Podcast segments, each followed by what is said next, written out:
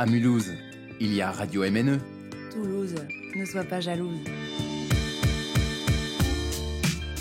Bonsoir et bienvenue dans ce Campus Mag du jeudi 12 novembre 2020. Au programme aujourd'hui du cinéma burundais avec Amandine, les élections universitaires, une chronique sur The Crown. Nous plongeons dans l'histoire anglaise et pour finir cette émission, nous aurons une chronique sur le féminisme. Radio MNE, l'émission qui donne la parole à ceux qui s'engagent, même en plein confinement. MNE, radio libre. Ou presque. Au soleil. Que les cinémas soient ouverts ou fermés, Petit Pays d'Éric Barbier est vraiment à voir. C'est pour ça que je voulais revenir avec vous ce soir sur ce film sorti en août 2020. Si ce titre vous dit quelque chose, c'est peut-être parce que vous connaissiez déjà le livre éponyme écrit par le rappeur Gaël Faye qui a remporté le prix Goncourt des lycéens en 2016. Le film nous emmène dans la vie d'un petit garçon au cœur du Burundi des années 90. Avec un père français et une mère rwandaise, Gabi et sa sœur doivent affronter ensemble la guerre civile qui bouscule le Burundi et le Rwanda pendant cette période. Entre drame politique et drame familial, le film nous montre comment un petit garçon qui faisait les 400 coups avec ses copains toute la journée perd progressivement son innocence face à l'horreur qui l'entoure. C'est un film touchant et plein de véracité, puisque Gaël Faye, qui a participé au tournage aux côtés du réalisateur, nous livre le témoignage de son enfance. C'est donc avant tout un film sur le déchirement d'une famille, sur fond de guerre civile et de génocide. Dans le livre comme dans le film, la guerre civile n'est pas le cœur de l'intrigue. Comme les événements sont complexes, on peut parfois se perdre dans la chronologie, alors je vous propose de replonger dans le contexte ensemble. Au Rwanda, tout comme au Burundi, qui a la même configuration ethnique, la population est divisée en deux communautés, les Hutus et les Tutsis. Depuis les années 50, les Tutsis sont stigmatisés par les gouvernements Hutus, ce qui crée un climat de tension dans la région. L'histoire de notre Gabi commence au moment de l'élection du président burundais, Melchior Ndadaye. Les répressions contre les Tutsis commencent, mais le génocide ne se déclenche vraiment qu'au lendemain de la mort des présidents rwandais et burundais, le 6 avril 1994. Pendant trois mois, entre 800 000 et 1 million de Tutsis, principalement rwandais, se feront tuer. Le film nous immerge dans les paysages et l'ambiance du Burundi des années 90, puisqu'il a été tourné dans la région des Grands Lacs d'Afrique. Cette ambiance est un très peu documentée, c'est une des raisons qui a poussé Gaël Faye à accepter cette adaptation cinématographique. C'est vrai qu'on trouve de nombreux témoignages du génocide du Rwanda, comme les films Un dimanche à Kigali de Robert Favreau ou Hôtel Rwanda de Terry George. Mais le Burundi, qui a pourtant vécu la même chose que son voisin le Rwanda, a laissé dans l'ombre. Le casting principalement rwandais nous offre avec brio une adaptation d'un livre déjà impressionnant. Les rôles principaux sont beaux et touchants, notamment le personnage principal, Gabi, joué par Djibril Van Kepenol. Isabelle Cabano, l'actrice qui joue Yvonne, la mère de Gabi, a d'ailleurs remporté le prix de la meilleure actrice au Festival d'Angoulême de 2020. Les images sont difficiles sans être trash et nous montrent l'absurdité des événements du point de vue d'un enfant. Malgré un rythme un peu lent par moments, nous nous retrouvons dans un univers rempli d'agitation et de vie, où peu de choses sont directement montrées, mais où tout est dit grâce à la puissance des mots, le tout sur une bande originale poétique. Finalement, c'est un peu comme la fin d'une boucle pour Gaël Faye, qui nous offre, dans une musique, un livre et enfin un film, son témoignage et son univers toujours plus envoûtant, poétique et émouvant. On se retrouve juste après Petit Pays de Gaël Faye. À tout de suite sur Campus Mag.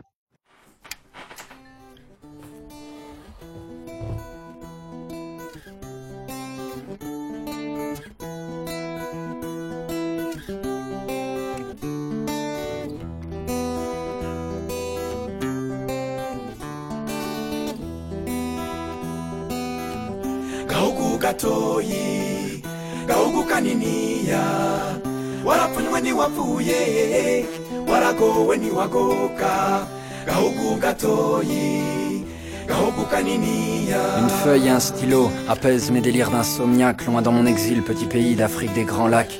Remémorer ma vie naguère avant la guerre, trimant pour me rappeler mes sensations sans rapatriement. Petit pays, je t'envoie cette carte postale, ma rose, mon pétale, mon cristal, ma terre natale. Ça fait longtemps les jardins de Bougainvilliers, souvenirs enfermés dans la poussière d'un bouquin plié. Sous le soleil, les toits de tôle scintillent, les paysans défrichent la terre en mettant le feu sur des brindilles. Voyez mon existence avait bien commencé, j'aimerais recommencer depuis le début, mais tu sais commencer. Et nous voilà perdus dans les rues de Saint-Denis. Avant qu'on soit sénile, on ira vivre à Guissény, on fera trembler le sol comme les grondements de nos volcans. Alors petit pays, loin de la guerre, on s'envole quand?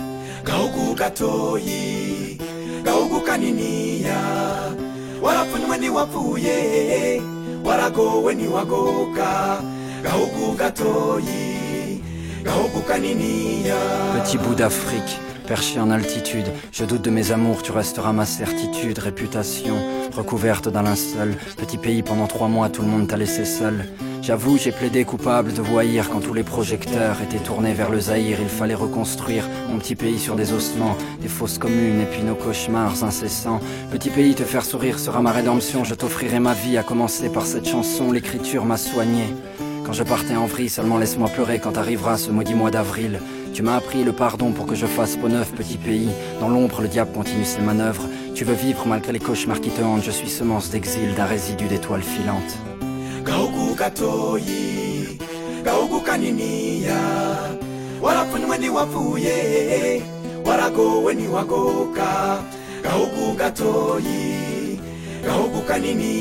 Un soir d'amertume, entre le suicide et le meurtre, j'ai gribouillé ces quelques phrases de la pointe neutre de mon feutre.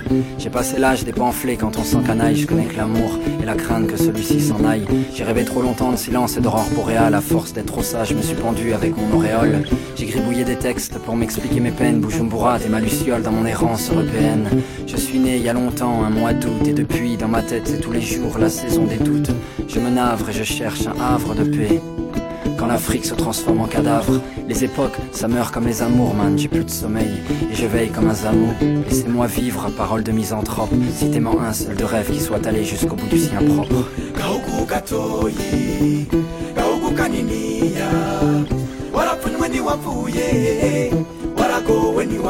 Petit pays, quand tu pleures, je pleure, quand tu ris, je ris, quand tu meurs, je meurs, quand tu vis, je vis. Petit pays, je saigne de tes blessures. Gaugu gatoyi Je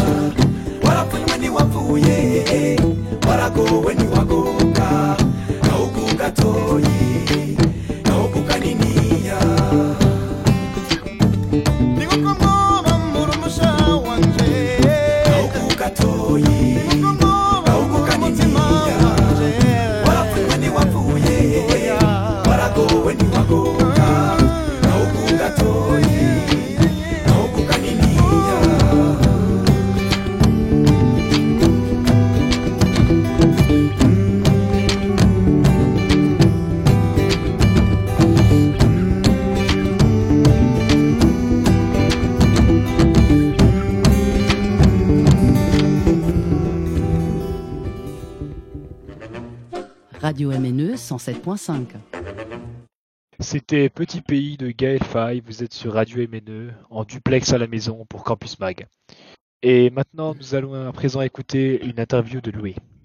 Bonjour Eleonore Schmitt, merci d'avoir répondu présent à notre invitation. Tu es étudiante en troisième année de sciences politiques et élue au conseil d'administration de l'UHA sur la liste Agir pour les étudiants dès demain. Pour commencer, pourquoi t'es-tu présenté aux élections pour le conseil d'administration?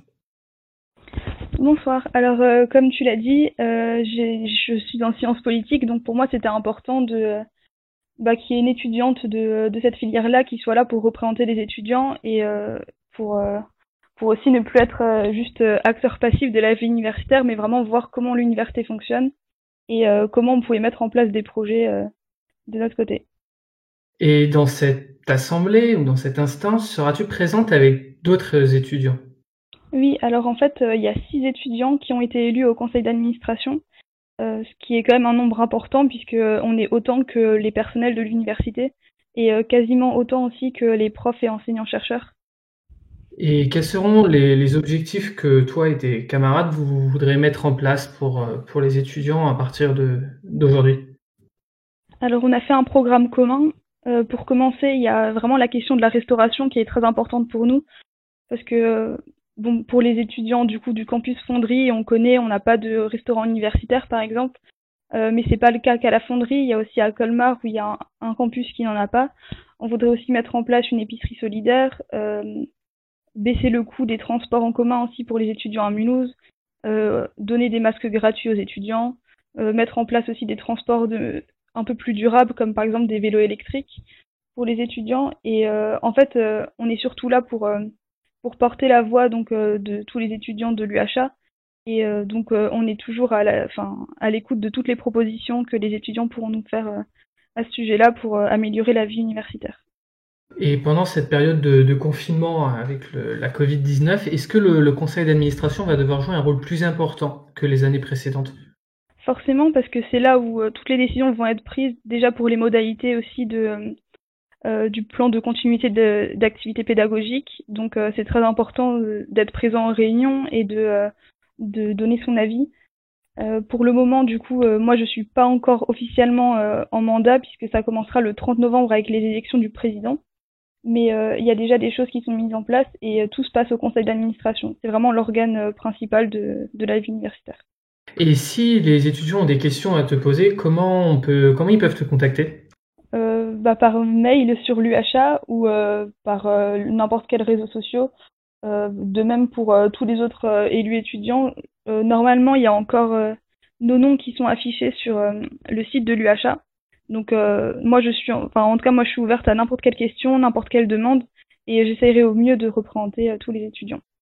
Et donc maintenant, normalement, le- l'élection du nouveau président devait avoir lieu à la fin du mois, avec la première réunion ou la deuxième réunion, je ne sais plus. Et comment vont se passer alors du coup l'élection du, président, euh, maintenant qu'il y a le confinement pour encore euh, un bon mois? Alors en fait, les élections universitaires, elles se déroulent en trois parties. Donc il y a eu la première partie le 13 octobre. On a élu donc euh, les membres du personnel, les membres des usagers, donc les étudiants, les profs et enseignants-chercheurs.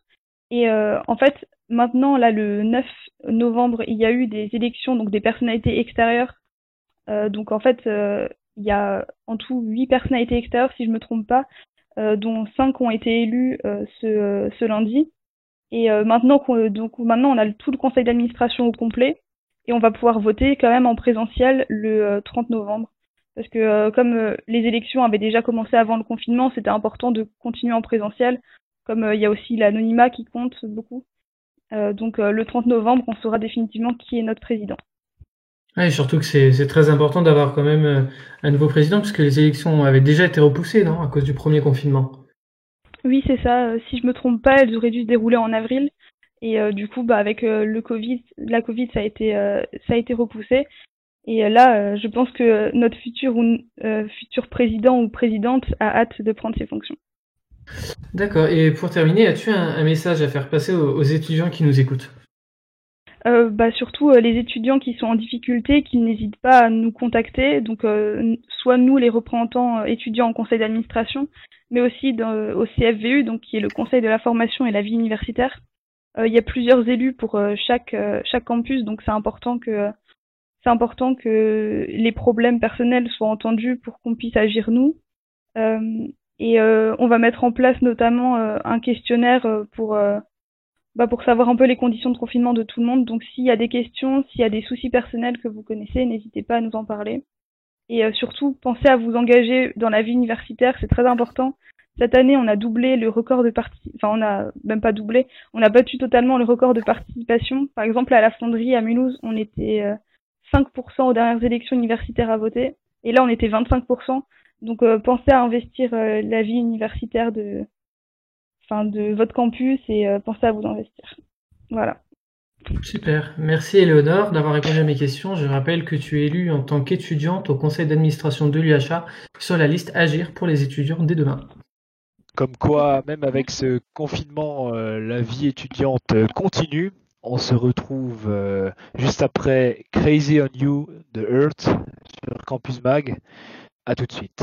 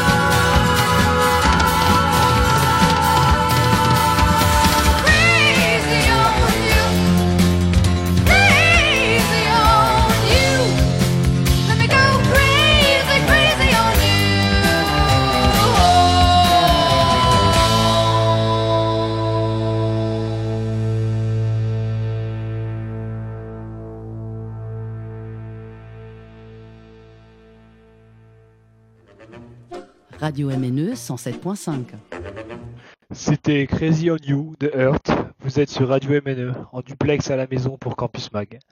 Et maintenant, nous allons retrouver Victor Emmanuel pour sa chronique sur la saison 4 de The Crown. Vous avez tous certainement déjà entendu parler de cette série Netflix devenue mythique. Diffusée depuis 2016, la production de Peter Morgan retrace le parcours de la reine Elisabeth II. Incarnée par Claire Foy les deux premières saisons et par Olivia Colman pour la saison 3 et 4 qui sortira dimanche 15 novembre, le spectateur suit le quotidien de la famille royale britannique la plus médiatisée au monde. Entre trahison et amour, nous sommes plongés tantôt dans les secrets d'État que dans les rivalités politiques. Les élections successives qui amènent un autre Premier ministre à Buckingham Palace posent la question de la pérennité de la monarchie. Si fragile, la reine joue un rôle central de coordonnateur. La première saison couvre la période du mariage de la princesse Elisabeth avec Philippe en 1947, la rupture de sa sœur, la princesse Margaret, avec le capitaine Peter Townsend en 1955. On y voit des figures charismatiques comme Winston Churchill. La deuxième saison évoque la période allant de la crise du canal de Suez en 56 jusqu'à la naissance du prince Edward en 1964. La troisième s'intéresse aux deux mandats du premier ministre Harold Wilson jusqu'en 76 tandis que la quatrième inclura la première ministre Margaret Thatcher et Lady Diana Spencer, poussées dans les bras du prince de Galles, Charles, qui a dû rompre avec Camilla, Charles qu'il fréquentait auparavant.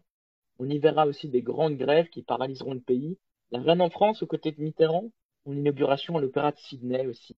Cette saison s'annonce vraiment palpitante, il est déjà prévu une cinquième saison pour l'année prochaine. Témoin d'une exactitude historique, souligne le Wall Street Journal, les décors sont denses et les dialogues vraiment très bien interprétés, on s'y croirait presque. Cela nous replonge dans le passé du plus long règne de la monarchie britannique. Le plus marquant, c'est certainement en 1966, au Pays de Galles, l'effondrement d'un terril à la suite de pluies torrentielles. Ce dernier emporte sur son chemin l'école d'Aberfan où se trouvaient 16 ans. La couronne ne réagit pas tout de suite et cette tragédie eut un tournant politique majeur dans l'histoire du pays. On écoute tout de suite un extrait du générique. Je ferai un, dernier mot sur la musique que vous entendez. Générique est posé par Hans Zimmer, célèbre compositeur de, de musique de film. C'est l'auteur de la bande son du Pirates des Caraïbes. Ce générique fait le lien entre les différentes saisons et inchangé. On découvre initialement dans l'ombre les pièces d'orfèvrerie de l'imposante couronne jusqu'à son intégralité dans la étincelante, pardon, cette imposante Brown domine toujours et se transmet de tête tête sur des siècles de monarchie.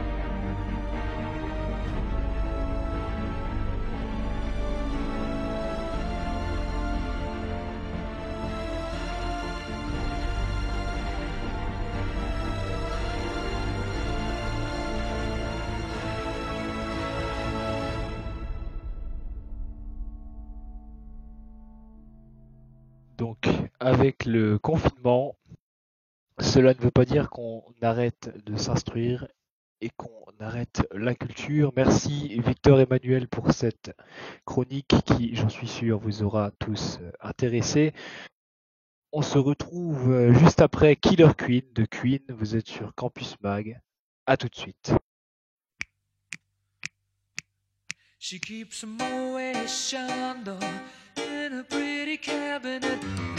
Eat cake, she says, just like Marie Antoinette. A building a remedy for Khrushchev and Kennedy. At any time, an invitation you can't decline. Caviar and cigarettes, well versed in etiquette, extraordinarily nice. She's a killer queen,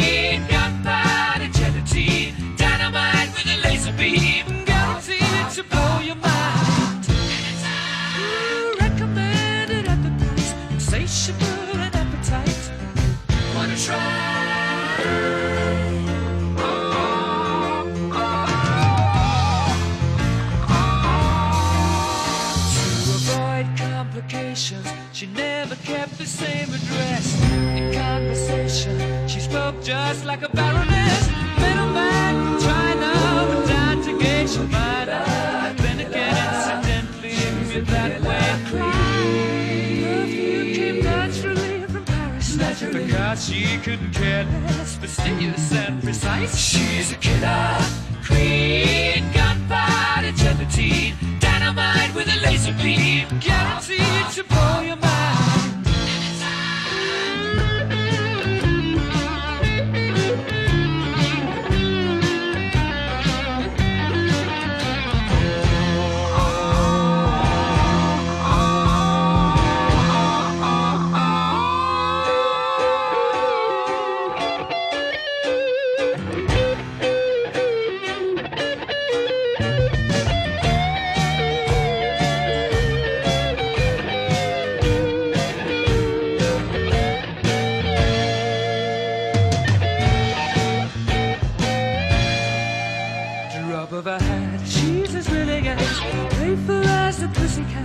Momentarily out of action, temporarily out of. You're absolutely dry.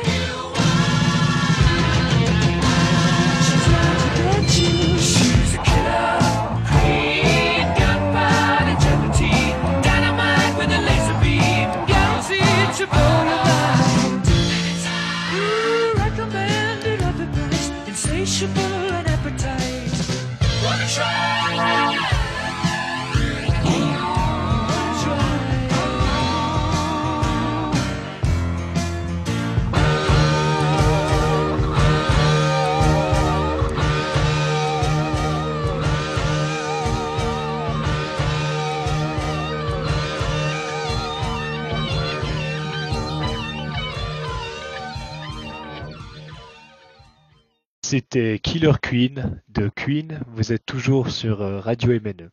Et maintenant, on se retrouve avec euh, Taminé qui nous a préparé une critique sur le une chronique sur le féminisme. Même si de nos jours les droits des femmes semblent en constante amélioration, ils restent cependant débattus sur de nombreux points et dans de nombreux pays. De la risque de prison pour un avortement comme au Salvador, jusqu'à l'allongement du délai légal à 14 semaines en France, les droits de l'IVG varient dans le monde. Ces dernières semaines, il y a eu beaucoup de débats sur le droit à l'IVG qui est un sujet très polémique dans la lutte féministe. Commençons par la France. Très récemment, un projet de loi demandant la suppression de la clause de conscience ainsi que l'allongement du délai légal permettant aux femmes d'avorter, ce qui vise à renforcer ce droit, a été présenté à l'Assemblée nationale. Ce sujet a fait polémique notamment de la part de l'ordre des médecins qui s'y opposaient. Mais d'abord, qu'est-ce que cette clause? Il s'agit bien d'un droit donné au corps médical de ne pas pratiquer un soin si ce dernier comporte des, des enjeux éthiques importants. Donc, certains médecins peuvent refuser de procéder à l'IVG pour une femme s'ils trouvent cette pratique immorale. Les féministes en majorité étaient pour la suppression de ce droit dans le cas de l'IVG, puisque cela peut entraîner des discriminations ou la culpabilisation des femmes. Cette loi a été adoptée à l'Assemblée nationale dès la première lecture, donc le délai autorisé passe de 12 à 14 semaines. Cette loi permettra à plus de femmes de procéder à l'IVG en France, alors qu'avant elles étaient contraintes de partir à l'étranger quand elles étaient hors délai. La clause de conscience est ainsi supprimée, ce qui ne l'empêche pas de faire polémique, certains le jugeant comme un acte liberticide, alors que pour les autres, cette clause s'agissait d'un symbole inutile et stigmatisant. Un autre événement très important se déroule en Pologne au même sujet de l'IVG.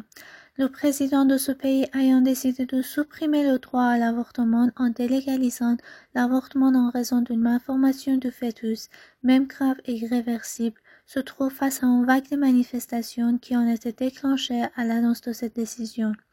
Depuis plusieurs semaines, les femmes ne quittent pas les rues de la Pologne demandant l'arrêt de cette décision. Plusieurs sont en grève depuis des semaines et ne sont pas présents au travail, jugeant la décision du président comme un recul sur les droits des femmes. Le chef du parti conservateur au pouvoir dénonce une attaque ayant pour le but de détruire la Pologne. Le premier ministre, réputé pourtant plus modéré, a qualifié l'action de manifestantes de fascisme gauchiste qui détruit le pays.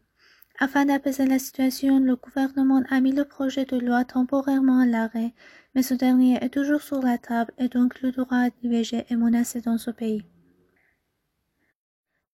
Même aux États-Unis, où le droit à l'avortement est autorisé par un arrêt de la Cour suprême en 1973, ce droit est aujourd'hui de nouveau menacé.